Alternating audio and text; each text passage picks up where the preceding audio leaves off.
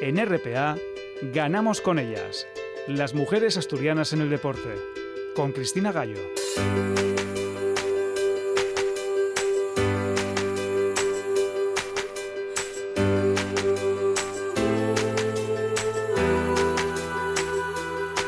Programa 182 de Ganamos con ellas y esta semana vamos a tener a grandes campeonas porque enseguida vamos a hablar con un histórico oro europeo de remo con una de las eh, remeras con Virginia Díaz que se alzaban con el título europeo en el Campeonato de Europa disputado el fin de semana pasado con ese 2 sin timonel. Vamos a hablar también con una jovencísima triatleta que se proclamaba campeona de España de dualdón, una jovencita cadete de Oviedo del triatlón Lugones que se colgaba el oro y además sumaba un bronce.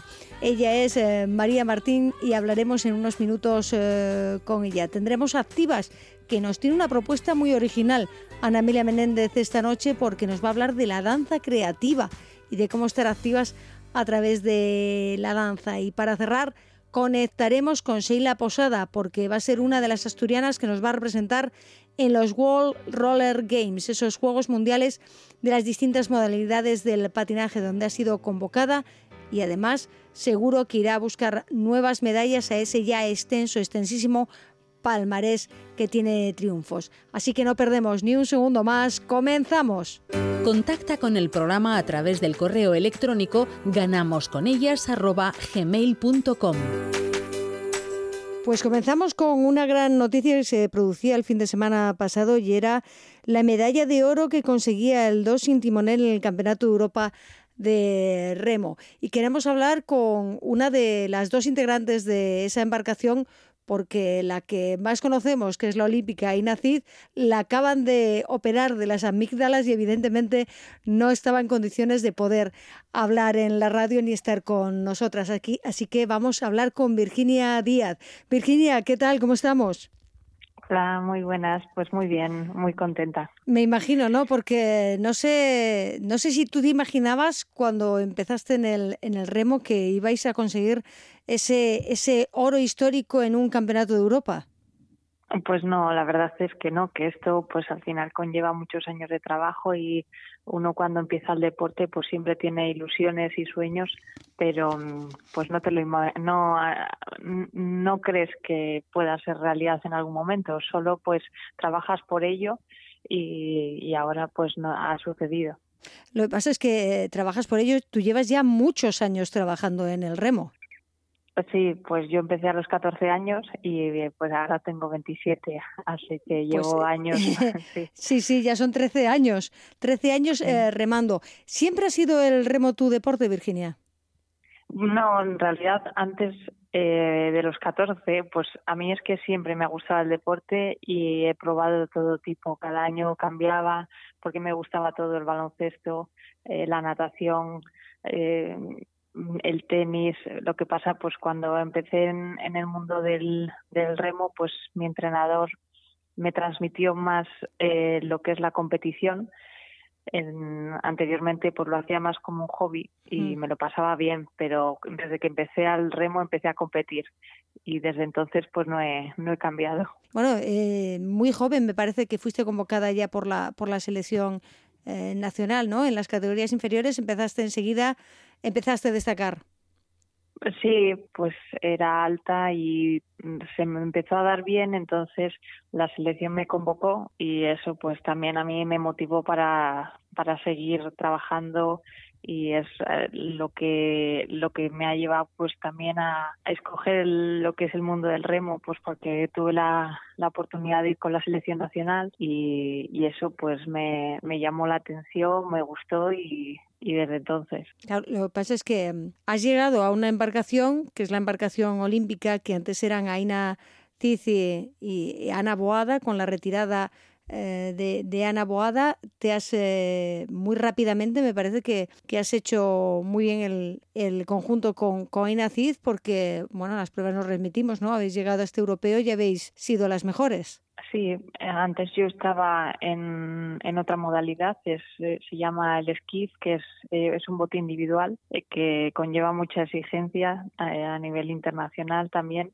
Sí que había remado mm, anteriormente en, en punta, que es esta esta modalidad que remas eh, en babor estribor y a principios de año pues eh, me comentaron la, la posibilidad este año de, de, subirme al bote porque se presentaba un año difícil, ya que es el año clasificatorio y querían de cara a la clasificación armar el bote más rápido que se pudiera. Entonces eh, yo me yo estaba en el País Vasco en ese momento, entonces me trasladé para entrenar con ella y adaptarnos lo más rápido posible. Bueno, y la adaptación ha sido magnífica por lo que hemos eh, podido ver, pero hay mucha diferencia de tú que estaba, estabas en ese esquife en individual a poder eh, compaginarse con una compañera en ese dos sin timonel? Sí que tiene diferencias. Al final hablamos de remo, pero parece un deporte diferente porque el esquí, pues el, el, estar solo es totalmente diferente y luego pues compartirlo con otra persona, eh, no solo en la competición, sino en el día a día, el trabajar con alguien te cambia, te cambia todo. Entonces eh, esa manera de pues es trabajo en equipo que yo no, pues sí que tenía con el entrenador y eso, pero luego a la hora de competir sale solo, entonces bueno, es, es diferente. Bueno, es, eh, difícil compararlo. Ya, ya me imagino que tiene que ser eh, complicado de siempre estar sola, luego compaginarte con, con, con, la otra persona con la que tienes que compartir y que tienes que amoldarte, ¿no? Porque no vale que tú remes más rápido si ella está remando más lento, porque entonces no, el barco no va donde tiene que ir, evidentemente. es lo que tiene. Es lo que tiene. En, en, esta carrera, en este europeo, en el que habéis ganado el oro, eh, fuisteis como de, de, menos a más, ¿no? Porque poco a poco mmm, ibais, creo que ibais eh, terceras en los primeros pasos, y, es, pero mmm, fuisteis eh, comiendo. ¿Salisteis eh, tarde o, o es que os costó coger el ritmo? No, hasta ahora hemos estado compitiendo y entrenando, sobre todo de esta manera. Eh, tenemos esa característica nosotras que vamos de menos a más y realmente eh, nos salió según lo planificado. Queríamos estar en contacto en, a mitad de regata porque sabíamos que teníamos un buen final, pero bueno, Italia también tenía muy buen final y eso había que había que realizarlo el día de la final porque en, en, una de las copas del mundo en la primera copa del mundo intentamos hacer la misma estrategia y no nos salió porque no estábamos tan tan en contacto pero de, en, en el europeo estuvimos peleando sí en tercera posición hasta el final de regata prácticamente, pero supimos estar en contacto para poder al final aumentar el ritmo y poder sobrepasarlas. Sí, sí, bueno, es, es, es, jugársela en los últimos segundos a poder es, estar ahí. Y además eh, tenéis ese oro europeo, pero eso no os da eh, acceso directo a los Juegos de Tokio, porque el objetivo al final son los Juegos de, de Tokio. Tenéis un mundial este verano, ¿no? Sí, en, sí, en agosto tenemos el mundial, que es nuestro objetivo.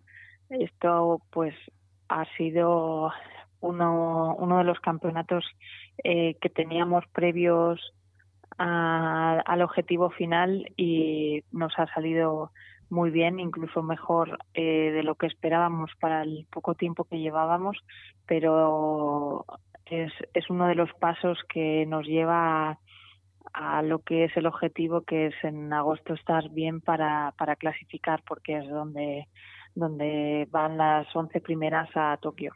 Y ese es el, el, el, objetivo último, evidentemente, y más en este año preolímpico en el, en el que estamos, que es en el remo y en todos los deportes. Todas las deportistas van a estar muy pendientes de, de su mirada ahí en Tokio 2020. Este año para ti, mm, no sé, claro, al cambiar, has cambiado de embarcación, mm, tienes ahora, eres eh, pareja con Aina Cices en ese dos sin timonel, pero mmm, creo que tú estabas a la vez compaginando eh, los estudios de, de medicina. No sé ¿Cómo se pueden llevar todas estas cosas a, a, la vez? Pues con mucha disciplina, diría. Yo, yo intento organizarme lo mejor que puedo. Eh, no me saco la carrera año por año porque no, no me es posible. Lo que voy haciendo es ir por asignaturas porque voy viajamos mucho eh, no voy mucho a clase voy a pues tenemos prácticas eh, intento hablar con los profesores para que me cambien los exámenes pero bueno sí sí que es difícil pero pues voy me lo estoy tomando con calma y estoy yendo sacando asignaturas poco a poco porque ahora el objetivo es eh, son las Olimpiadas, entonces aunque sea difícil compaginarlo, de momento estoy centrada en, en lo que es el tema deportivo porque porque pasa una vez. Exacto, es una oportunidad única, ¿no? que hay algún, alguna deportista o algún deportista tiene son unos afortunados, no privilegiados que pueden ir a varios Juegos Olímpicos, pero para algunas modalidades o, en algunas ocasiones hay una oportunidad y no se puede dejar pasar. Yo no sé si para estas circunstancias todo ha cambiado mucho y afortunadamente cambia, pero yo tengo que preguntaros y saber si tienes apoyos, ayudas, tanto desde la Federación, Consejo Superior de Deportes o el Basket Team, que creo que al estar tú también ahí en, si te ayudan para todas estas situaciones, ya no solo de tener todos los medios para tú poder entrenar como debes, sino para la cuestión de estudios y poder compaginar las, las, dos, las dos vertientes que tiene tu vida ahora mismo, la deportiva y la de, la de los estudios.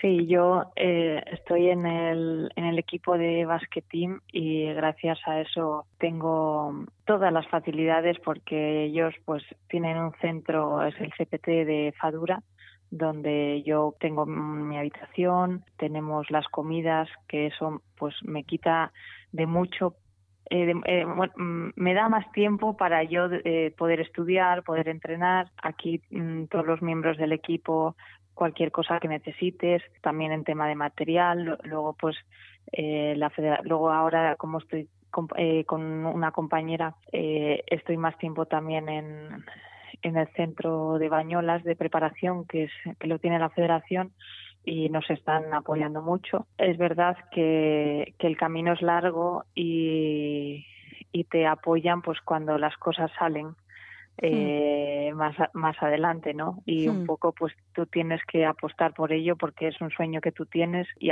los primeros apoyos al final en todo es tu familia. y luego, pues... Eso es lo que no cambia de momento todavía, ¿no? Que hasta que no llegas no, no hay eh, apoyos, pero cuando llegas ya, ya todo son puertas abiertas. Eso, ahora pues, ahora, es, ahora todo es mucho más fácil.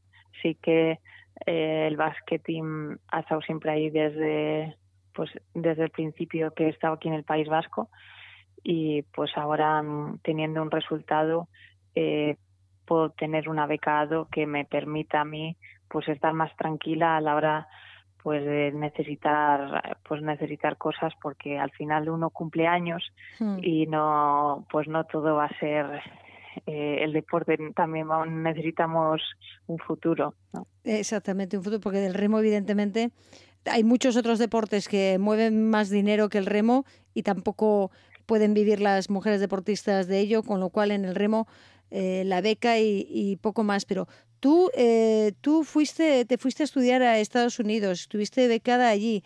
Mm, me imagino que eso te da a ti una clara visión de, de las diferencias, ¿no? De cuál es el tratamiento de, del deporte en Estados Unidos, deporte y estudios además al que, al que te toca vivir aquí.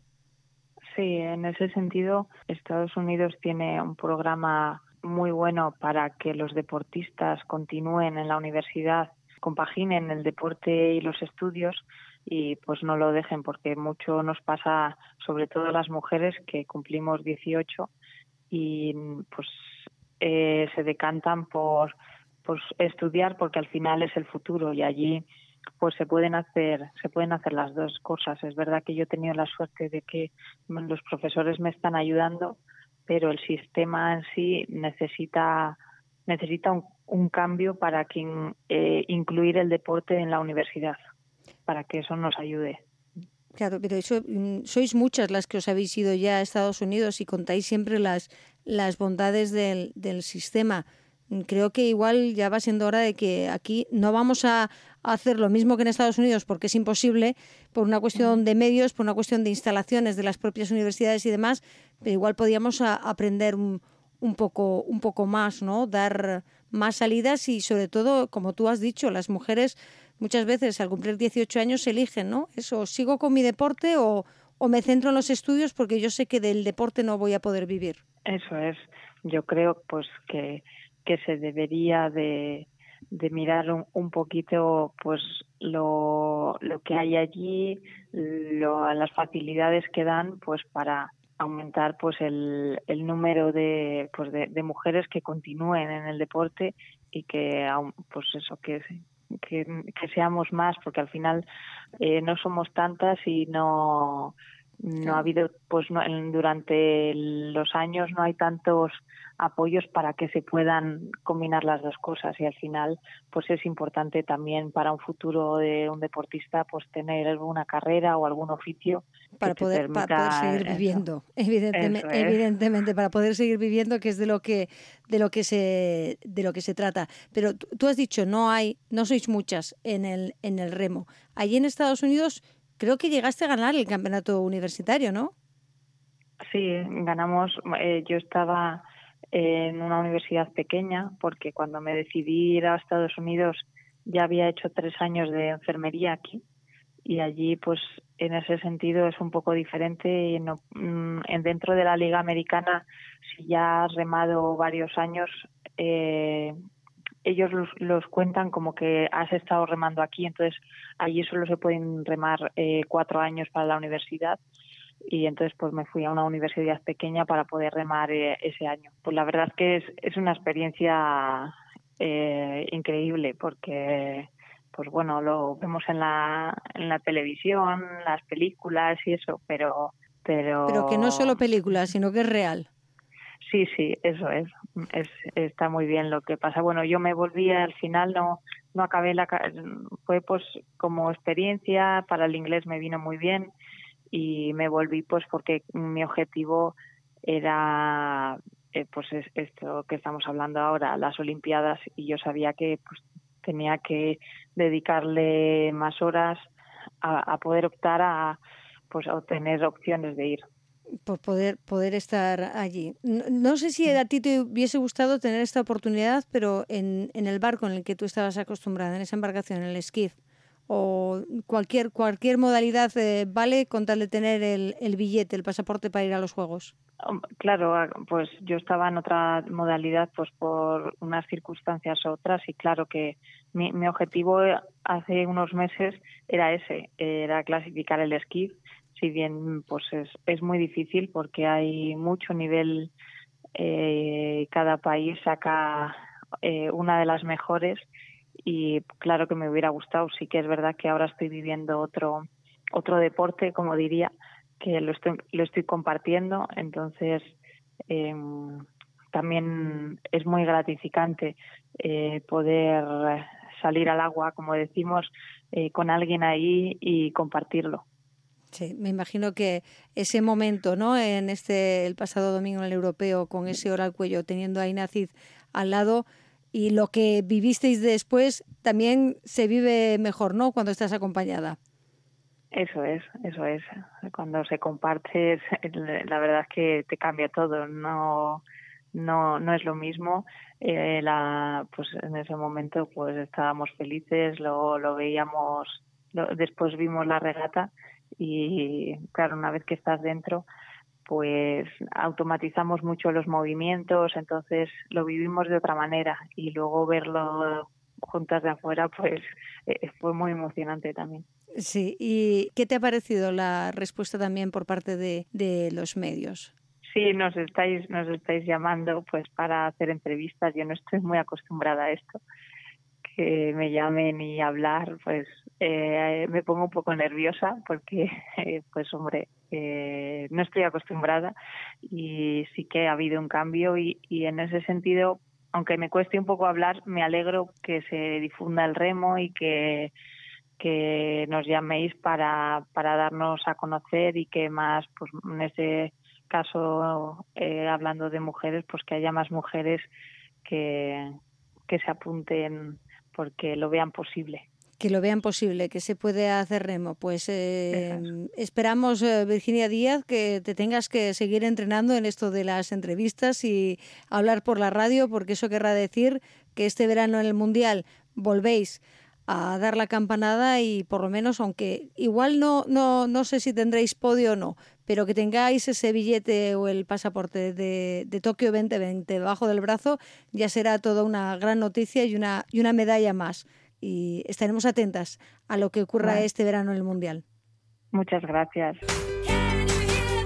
Sigue la actualidad del programa en nuestra página de Facebook Ganamos con ellas.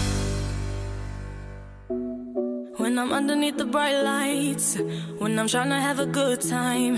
Cause I'm good now, you ain't mine. Nah, nah, nah, nah. Don't call me up when you're looking at my photos. Getting hot, losing control. You want me more now, I let go. Nah, nah, nah, nah. I'm over you.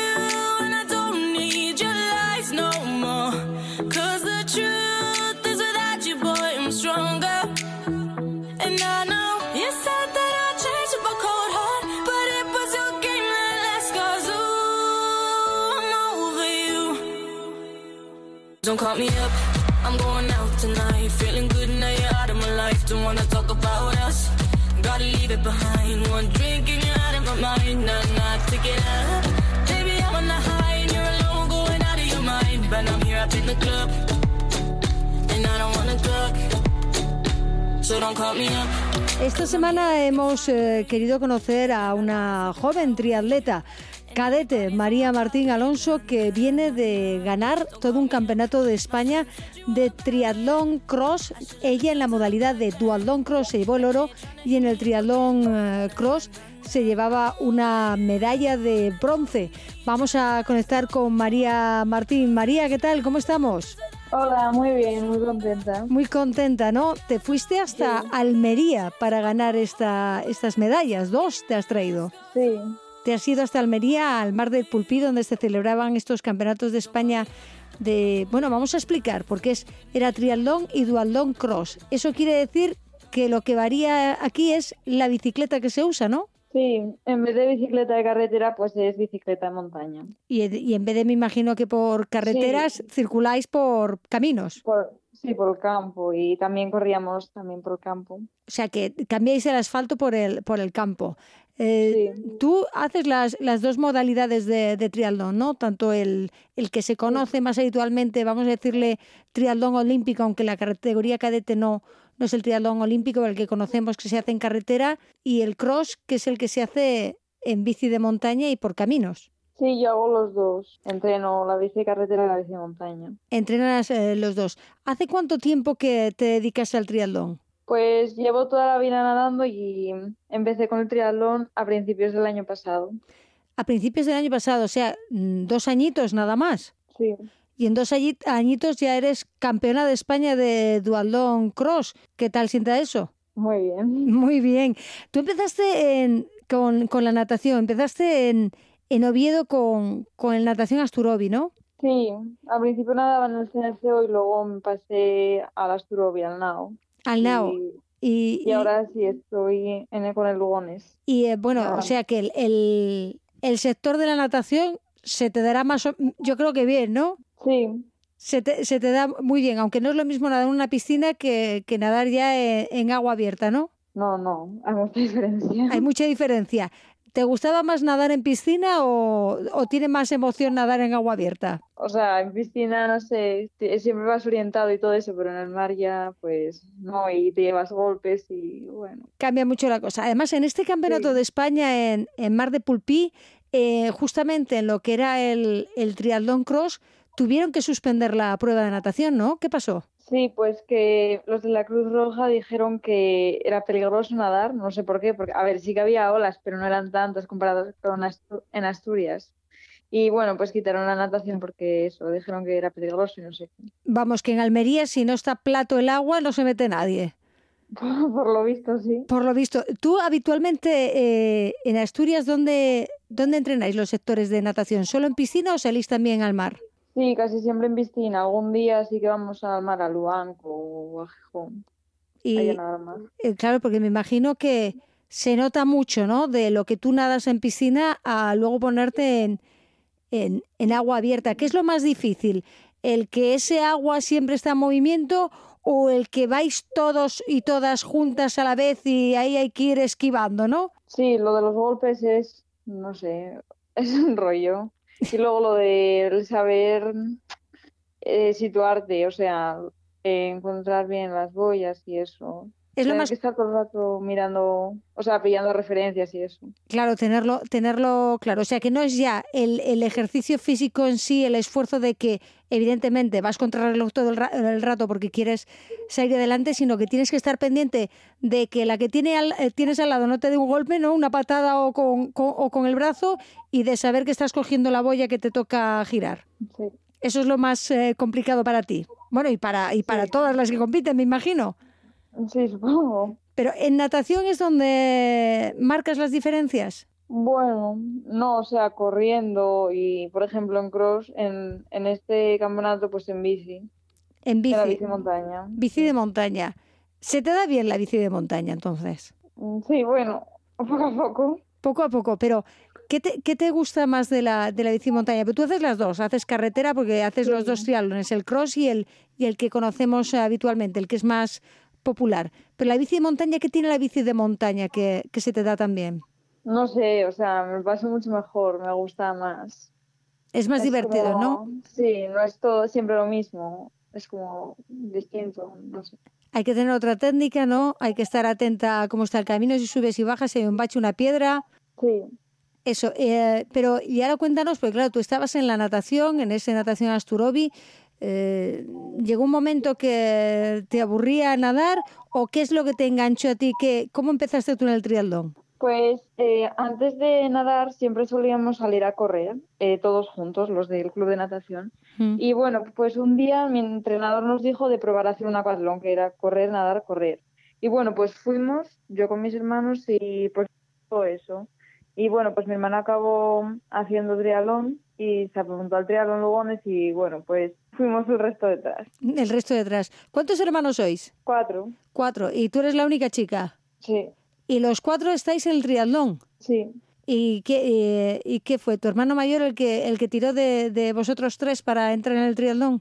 Sí, bueno, él se apuntó y bueno, pues a nosotros nos empezó a gustar todo eso y pues nos apuntamos también. Os apuntasteis. Eh, bueno, pero ¿a quién se le da mejor? ¿A tu hermano o a ti? No sé. No sabes. Bueno, de mano tú este, este fin de semana pasado te viniste tú con un oro y un bronce colgado al cuello, ¿no? Sí. Sí.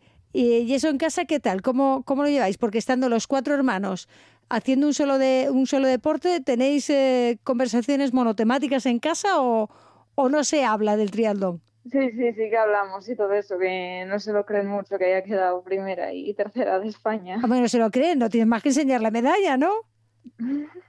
Sí. ¿A las competiciones soléis ir eh, toda la familia junta o depende cómo toque? Sí, solemos ir siempre juntos. ¿Este campeonato de España en Almería fuisteis todos también? Sí. ¿Y cómo se, cómo se vive eso en familia? Me imagino que ya llevas la cla, ¿no? Quien te aplauda y quien te anime todo el camino lo tienes asegurado. Sí. Sí, y después me imagino que tanto si se te da bien la carrera como si se te da mal, siempre es mejor que esté alguien de casa que, que te apoye y te dé ánimos. Ah, sí, sí. Eso es lo mejor de todo, ¿verdad? Sí. Bueno, eh, el sábado hiciste el triatlón cross, eh, Sí. medalla de bronce, aunque anularon la, la parte de natación. El domingo tenías duatlón, que es eh, correr e ir en bici. Sí, Me imagino que el domingo ya tenías muy clara cómo era la carrera y ya fuiste con, con más seguridad, ¿no? Ah, sí, sí. Ya, o sea, todos los circuitos estaban, ya me los tenía bien aprendidos y eso.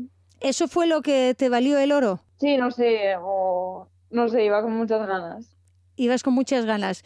Eh, en la carrera me parece que ibas segunda cuando acabó el sector de carrera, ¿no? El primer sector. Sí, la primera carrera y fui todo el rato segunda y luego en la bici pues la adelanté a la primera.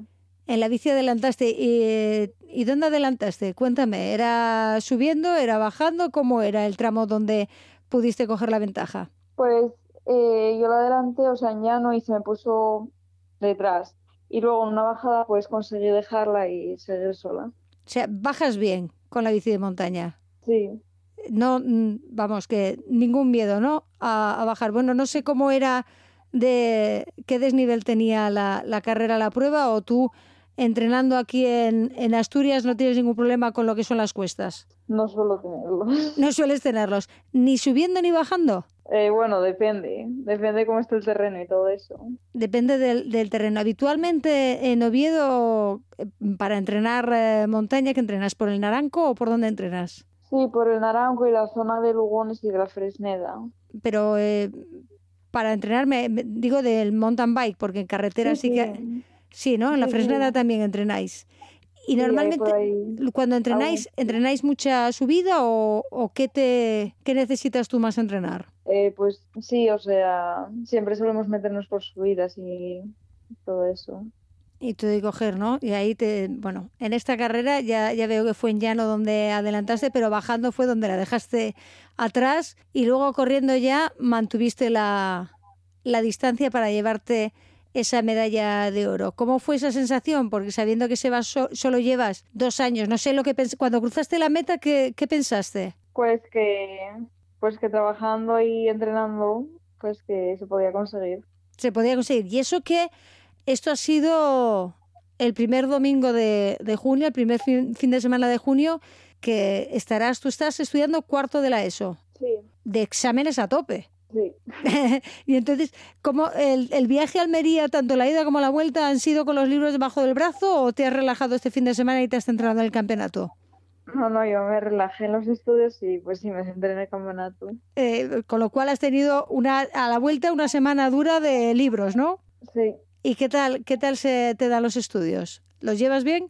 sí, sí, los llevo bien. lo llevas bien. Es eh, fundamental, ¿no? Para poder seguir entrenando a tope, llevar los estudios al día también. Sí, En, ca- en casa, teniendo a los cuatro hijos, los, los cuatro, tus tres hermanos y tú que hacéis triatlón, me imagino que, que el deporte es primordial también en vuestra casa. sí, los estudios siempre están ahí. Los estudios están ahí, pero los, el deporte también está ahí, ¿no? Se prioriza en casa que, que hagáis deporte y que, que compitáis, porque no solo hacer deporte, sino que competís. Sí. ¿Tú tienes al- algún referente en el deporte o hacías deporte porque en tu casa, bueno, era algo que, que os han inculcado desde pequeños a, a todos los hermanos? Sí, llevo, llevamos los cuatro desde los cuatro años nadando, o sea, siempre hemos hecho deporte. Que el deporte os viene des- desde casa. Pero tú ahora, ¿quién dentro de- del triatlón, no sé si tienes referentes o, o el referente lo tienes dentro de casa con tu hermano, o por ejemplo, eh, tu compañera de equipo, que además conseguía también en este último campeonato de España una medalla, Lucía Vergara, no sé, ¿en quién te fijas tú más cuando, cuando entrenas? Pues sí, en ella, me parece un ejemplo a seguir. Es un ejemplo mm, por cómo compite, por, por la triatleta que es, por cómo es como persona. ¿En qué te fijas tú? Pues como es como en persona y cómo entrena y todo eso, y cómo afronta las cosas. ¿Qué es lo más eh, importante de lo que has visto tú ahora? Eres, eres cadete, llevas dos años en el triatlón, pero acabas de venir de ganar una medalla de oro y una de bronce. Cuando dices cómo afronta las cosas, ¿cómo afrontas tú la competición? No sé si lo hablas en casa,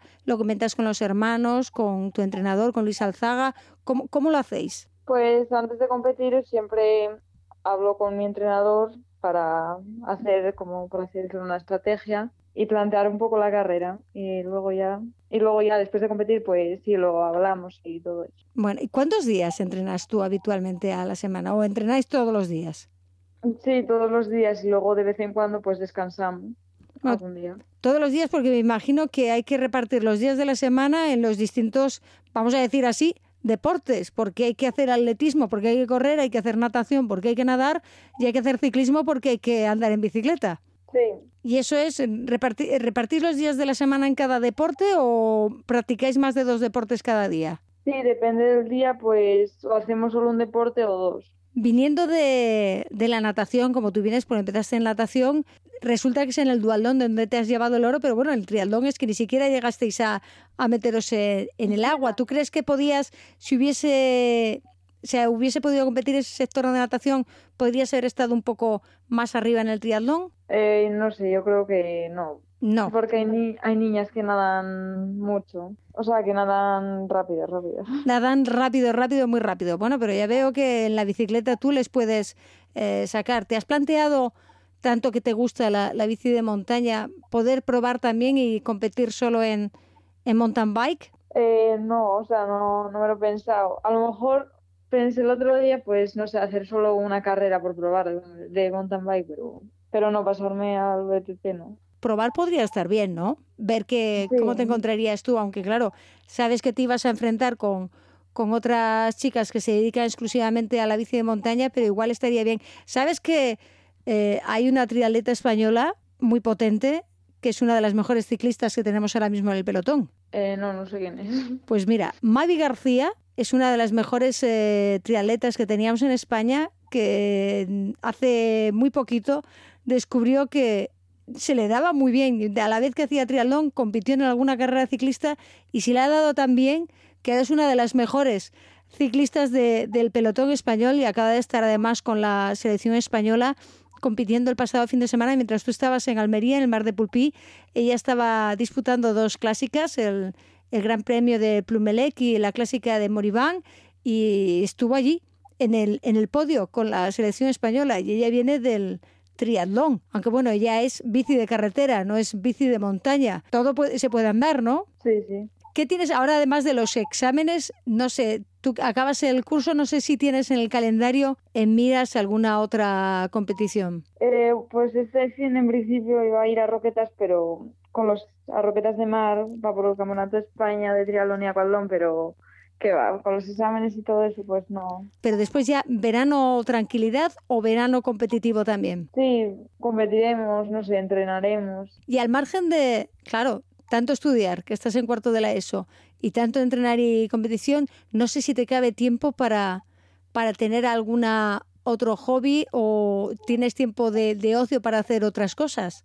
Mm, por tener tiempo libre sí que tengo, pero sí, solo hay veces que quedo con mis amigos y, y voy por ahí o esas cosas. Entrenando todos los días de la semana, más los fines de semana que hay alguna competición, dices que tienes tiempo libre. cuando tienes tiempo libre? Porque tienes que ir a, al instituto y me imagino que habrá muchas tardes, habrá que, estudiar y ponerse al día de, cada cosa. ¿De verdad que sacas tiempo libre? Algún domingo sí, pero últimamente, o sea, cuando, tengo muchas, muchas competiciones y estudios, pues no, pero sí, hago un domingo por ahí. ¿Algún domingo? Te queda, ¿no? Pues eh, María Martín Alonso, enhorabuena por ese campeonato de España de Dualdón Cross y ese bronce bien ganado también en el Trialdón Cross y a seguir probando y bueno, coge tu bici de montaña a subir, entrena por el Naranco o la Fresneda y quién sabe, a lo mejor un día te vemos en una competición de mountain bike también y nos alegrará saber que sigues dándole fuerte a la bicicleta. Muchas gracias. Gracias a ti, María.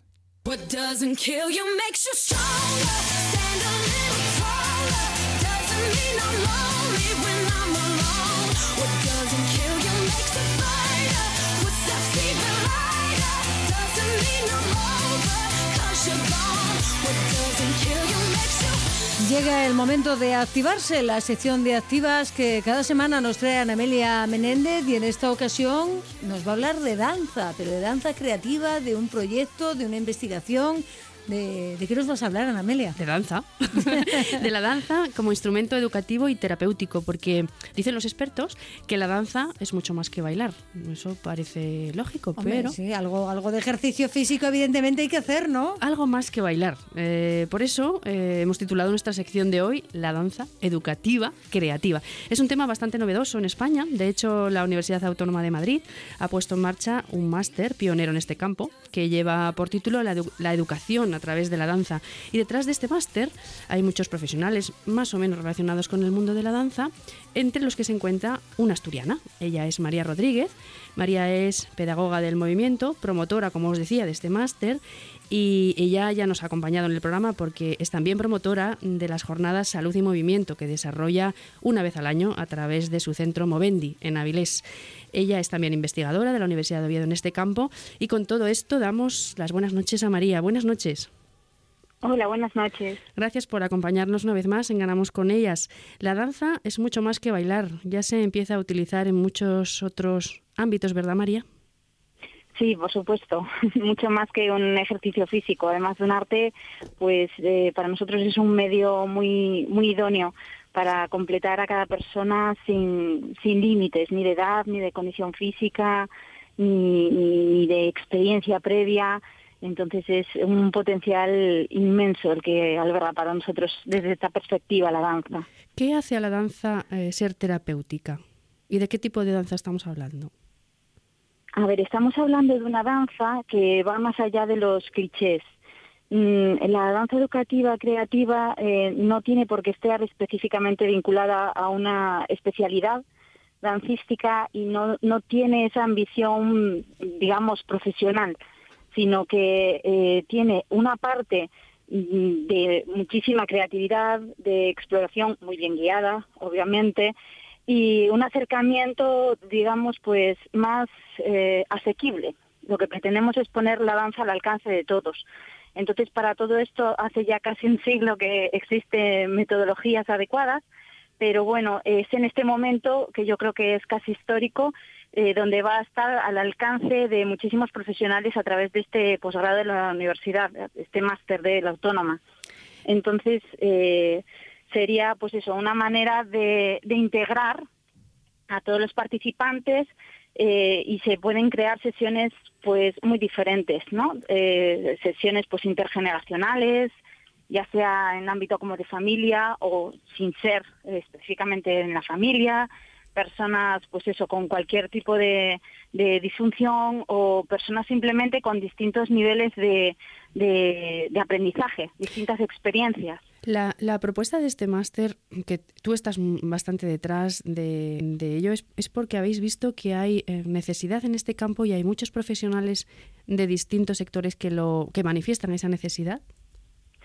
Sí, sí, por supuesto. Es eh, una forma de trabajar, eh, digamos, de, de, manera multidisciplinar, teniendo en cuenta que puede estar abordado desde distintos eh, perfiles, también de profesionales, y es una manera donde, aunque no estés específicamente impartiendo una sesión de danza, se puede emplear eh, para, para eh, estar trabajando pues sesiones vinculadas con las artes o se puede aplicar en un ámbito educativo, digamos, obligatorio en colegios con niños pequeñitos, menos pequeñitos, adolescentes, incluso también, ¿por qué no?, en empresa se puede vincular pues eh, a la naturaleza muy fácilmente y nos aporta además eh, toda la parte creativa, toda la parte de cooperación dentro del grupo y eh, un compartir donde también se traslada ese, mm, digamos, esa herencia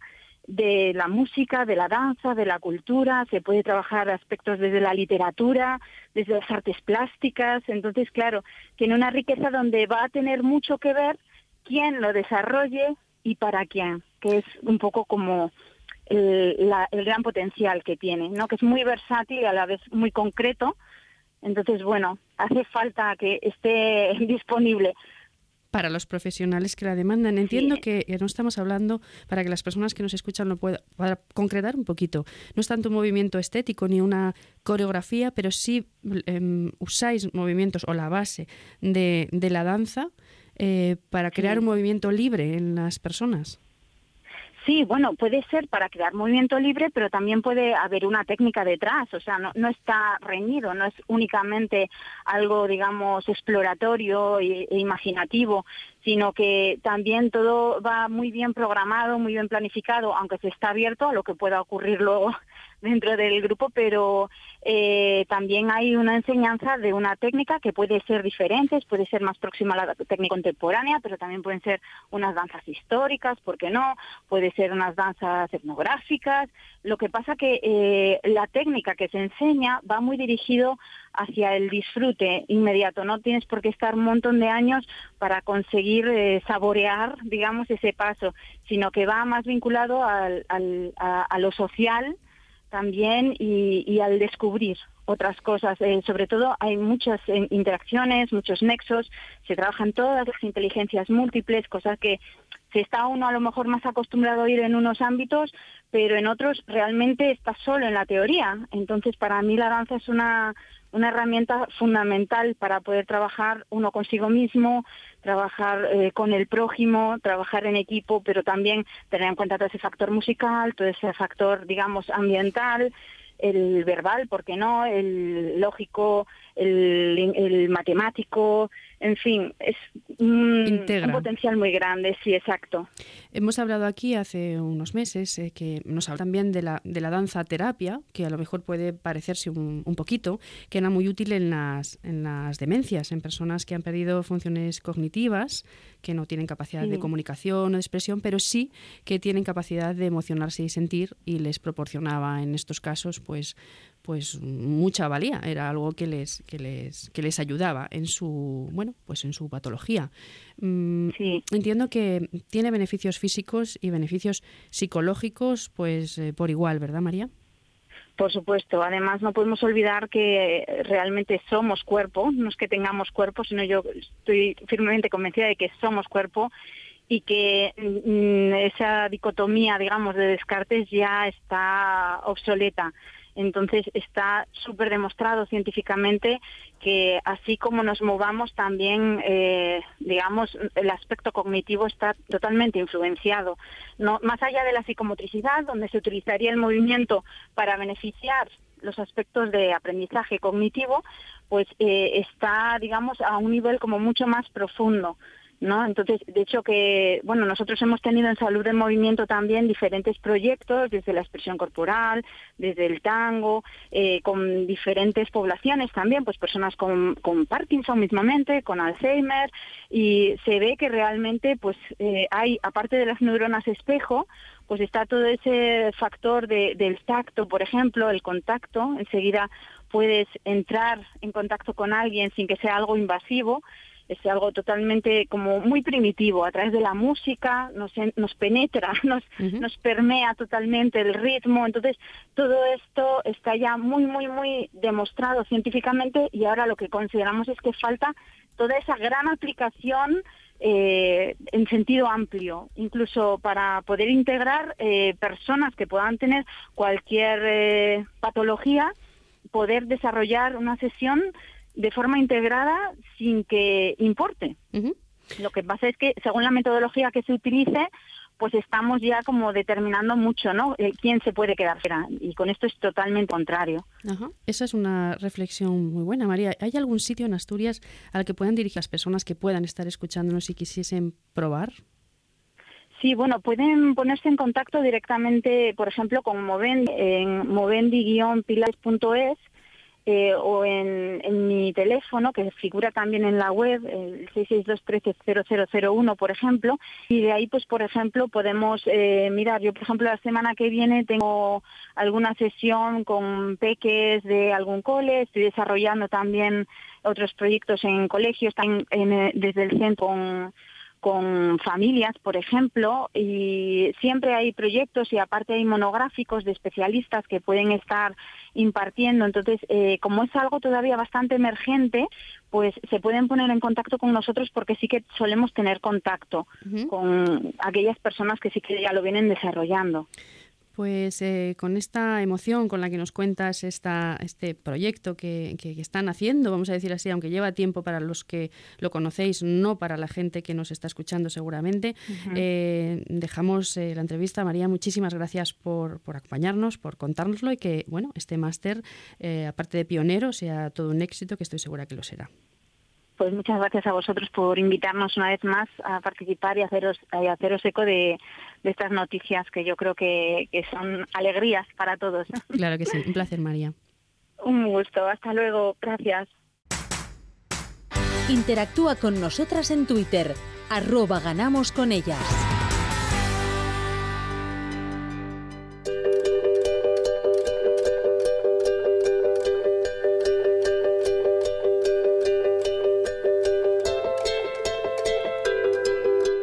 Una conexión con una deportista asturiana que no deja de ganar y ganar eh, medallas y además que ha recibido esta semana la convocatoria oficial para ir a representar a España al patinaje de velocidad, porque estamos hablando de patinaje de velocidad en los World Roller Games, que son unos segundos mundiales de todas las modalidades deportivas que tiene el mundo de los patines. Ella no es otra que Sheila Posada. Sheila, ¿qué tal? ¿Cómo estamos? Hola, buenas tardes, muy bien. Bueno, otra, otra temporada que no dejas de acumular medallas, ¿no? Bueno, sí, la verdad que está siendo un año bastante bueno dentro de los baches que, que tengo y que tuve y bueno, la verdad que ha salido o está saliendo bastante bien y nada, bueno, como tú bien dices, pues nada, recibí hace unos días pues la convocatoria para el Mundial de los World Roller Games ahí en Barcelona, así que muy contenta. Bueno, eh, contenta y además que es que hace poquito, yo no sé los récords ya es que vas batiendo porque a- contigo se pierde la cuenta de las medallas que llevas, creo que eran 129 oros en Campeonato de España y yo no sé si hay alguna patinadora en España que acumule tantos. Pues no lo sé, creo que no, pero bueno, al final pues bueno, no deja de ser eh, ver el reflejo del trabajo de año tras año. Llevo desde muy pequeña eh, con los patines y bueno, la verdad pues bueno que pues muy contenta, ¿no? Por ello, por todos los títulos que tengo a nivel nacional, también a nivel internacional y nada, pues eso, muy bien. Y sigues ahí en, en- en lo más alto. Y eso que tienes que compaginar el patinaje con tu vida normal, que es con el, con el trabajo, salir de trabajar y tener que ponerte los patines y, e ir a la pista. Y luego el fin de semana de viaje, porque no solo compites en casa, hay que ir por toda España y también el extranjero, ¿no? Pues bien, lamentablemente, como dices, eh, pues bueno, el patinaje no es un deporte muy conocido y como tal tampoco tenemos muchas ayudas, con lo cual, pues eh, afortunadamente desde pequeña siempre tuve las ideas claras en cuanto al futuro, en cuanto a mi futuro y desde luego no es sobre los patines y al final día a día no lo gano con los patines. Entonces, bueno, pues gracias a los estudios que hice de ingeniería, pues bueno, tengo un trabajo eh, pues en el que actualmente pues estoy muy bien y tengo que compaginarlo con el deporte en el tiempo que me queda libre. Al final, pues bueno, haces un puzzle de horarios que pues madrugo mucho para poder entrenar un poco antes de ir a trabajar y luego cuando salgo de trabajar hago otra sesión un poco más extensa y también pues bueno eh, al final pues si quieres estar en la élite y competir co- contra los mejores y tener los mejores resultados pues eh, no queda otro remedio que salir fuera de España a competir y bueno al final pues pues son pues eso fines de semana fuera de casa eh, maleta vivo con una maleta en el coche como quien dice o sea que bueno al final pues es muy sacrificado pero al final pues si es lo que quieres eh, no te cuesta tanto trabajo hacerlo Vives con una maleta en el coche, pero no es una maleta que te vas de vacaciones. Al revés, creo que te cogerás las vacaciones para poder irte a alguna competición de vez en cuando, ¿no? Pues la verdad es que sí, eh, los días que me tengo que ir de competiciones, cuando es fuera, cuando soy fuera de España, pues tengo que marchar de jueves o de viernes, lo cual pues implica que me tengo que coger días del trabajo y bueno, pues al final acabo apañando de esa forma, si no sería imposible viajar. Bueno, Y espero- nada, pues cuando me convocan para representar a la selección española fuera, pues lo mismo, los días que tengo que estar fuera de casa, pues también son días de vacaciones, con lo cual mis vacaciones son para el deporte. Tus vacaciones son ir a competir y representar eh, España. Por lo menos mm, la empresa en la, en la que estás te lo, te lo permiten y, y no te ponen problemas, ¿no? Pues bueno, hasta el día de hoy estoy genial, o sea que esperemos que así siga siendo, aunque bueno, una vez pasado esta temporada, pues bueno, quizás haya ahí un poco de calma en, en lo que en lo que a mí deportivamente respecta y bueno, ya habrá más tiempo para, para mí y no para tanto el deporte. y, no, y no para tanto patín. ¿Qué esperas de estos World Roller Games? Porque vais eh, en categoría senior vas tú y, y las dos navarras, Maite Ancín y Mayalen Oñate. ¿Qué esperáis de, de estos mundiales? Pues bueno, sobre todo pues lo de siempre, ¿no? Al final siempre se acaba diciendo lo mismo, hacerlo lo mejor que podamos, yo creo que puedo hablar por las tres y, nada, que se vea un poco reflejado en las carreras pues todo lo que llevamos entrenado durante todo el año y que salga lo que tenga que salir. Al final eh, optar a ser campeón del mundo o entrenas como un campeón del mundo y sigues una vida como un campeón del mundo o es muy difícil o imposible diría yo. Así que al final pues cada una tenemos nuestros trabajos que no tienen que ver con el patinaje y también pues bueno, sacamos el tiempo de donde podemos para poder entrenar y poder eh, hacer este deporte que nos apasiona. Entonces bueno, yo creo que defender los colores del país lo mejor que podamos y sobre todo pues que la gente y el público que vaya a verlo pues esté contento con, con lo que hagamos. Bueno, ya lo has dicho todo con esa frase, ¿no?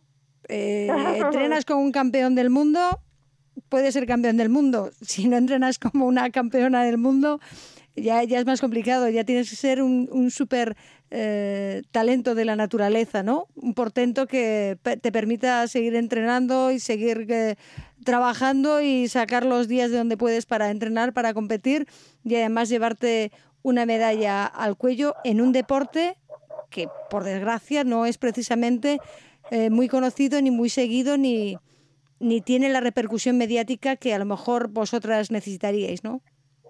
Pues sí, lo que lo que tú dices, que al final pues eso, es un deporte minoritario, las ayudas yo ingreso cero euros eh, por cuenta del patinaje y al final lo que me da de comer es lo que trabajo eh, que nada tiene que ver con el deporte, entonces bueno, pues aunque sí, yo siempre digo, a ver, el deporte para mí en este caso, aunque parezca que lo hago a nivel profesional, que es como si lo hiciese a nivel profesional, realmente no me da de comer, entonces bueno, es un hobby un poco especial. Bueno, un hobby, pero es que cuando dices cero euros quiere decir que ni siquiera tienes una beca. No, no, no tengo, no tengo becas. Y no, no tienes ninguna eh, beca y mm, ahora, ahora cuán- ¿cuántas veces has representado ya a España? Pues este año es el decino- decimonoveno. Decimonoveno campeonato, decimonoveno campeonato y no has recibido nunca una beca. A ver, de pequeña sí que había más subvenciones, pero bueno, con el tema de la crisis yo creo que bueno, se cortó ahí un poco el tema y, y parece que nunca se ha recuperado ese, en ese aspecto.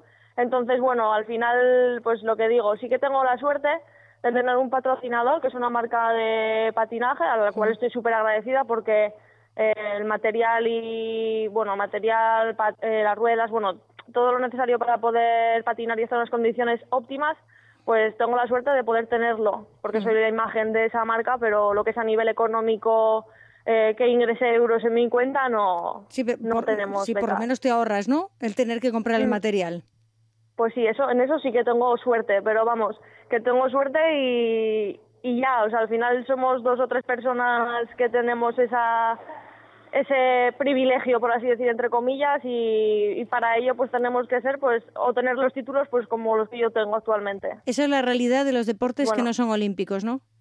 Pues sí, desgraciadamente sí, esa es la realidad. De cara para afuera parece todo muy bonito, pero de cara para adentro, pues bueno, es un esfuerzo muy grande que las familias tienen que hacer para que en este caso los hijos eh, pues puedan hacer lo que realmente les gusta. Porque al final, bueno, si quieres competir a, un nivel alto y quieres tener los mejores resultados, o compites con el mejor material o olvídate, ¿no? O no, o no llegas, evidentemente, por mucho que tú corras, si no te- las ruedas no, no ruedan como tienen que deslizarse, no vas a, Exactamente. vas a, vas a perder. En vez de avanzar, vas a, vas a perder segundos cada vez que muevas las piernas. Pues sí, la posada, Mm. con más eh, razón, más valor tienen todavía todas las medallas que, que ganáis, que traéis para España. Te deseamos lo mejor para estos World Roller Games y bueno, y a la vuelta del verano, o sin acabar el verano casi, tenéis además en Pamplona campeonatos de Europa, pero bueno, ya eso tiene que ser otra convocatoria que esperamos que sí, que estés ahí también, ¿no? A ver, esperemos a ver si hay suerte. Eh, tenemos un, bueno, tampoco está muy decidido, pero bueno, se supone que va a haber otro selectivo entre el mundial y el europeo que definirá la selección del, del europeo y bueno, estar estoy convocada, voy a un mundial, entonces bueno, Bueno, a ver si, si voy al europeo, yendo a un mundial, pues bueno, además eh, eh, algo un- tiene que pasar. un año muy especial porque 2019 que tengas un mundial en casa porque es en Barcelona y un europeo en casa porque es en Pamplona también es importante, ¿no? Pues sí, sí, es muy importante y pues eso, especial porque es todo en casa y al final a los de los de cerca se sienten mejor, entonces bueno, a ver qué tal sale. Pues a ver si, si notáis el aire, el, el soplo de, de toda la afición que os empuja y podemos veros alguna de las tres. Y si eres tú, mejor, por ser asturiana, no por otra cosa, que hay que barrer un poco para casa, pues estupendo. Sheila Posada, muchas gracias por atender la llamada de Ganamos con ellas y mucha suerte para este Mundial. Venga, muchas gracias, un abrazo.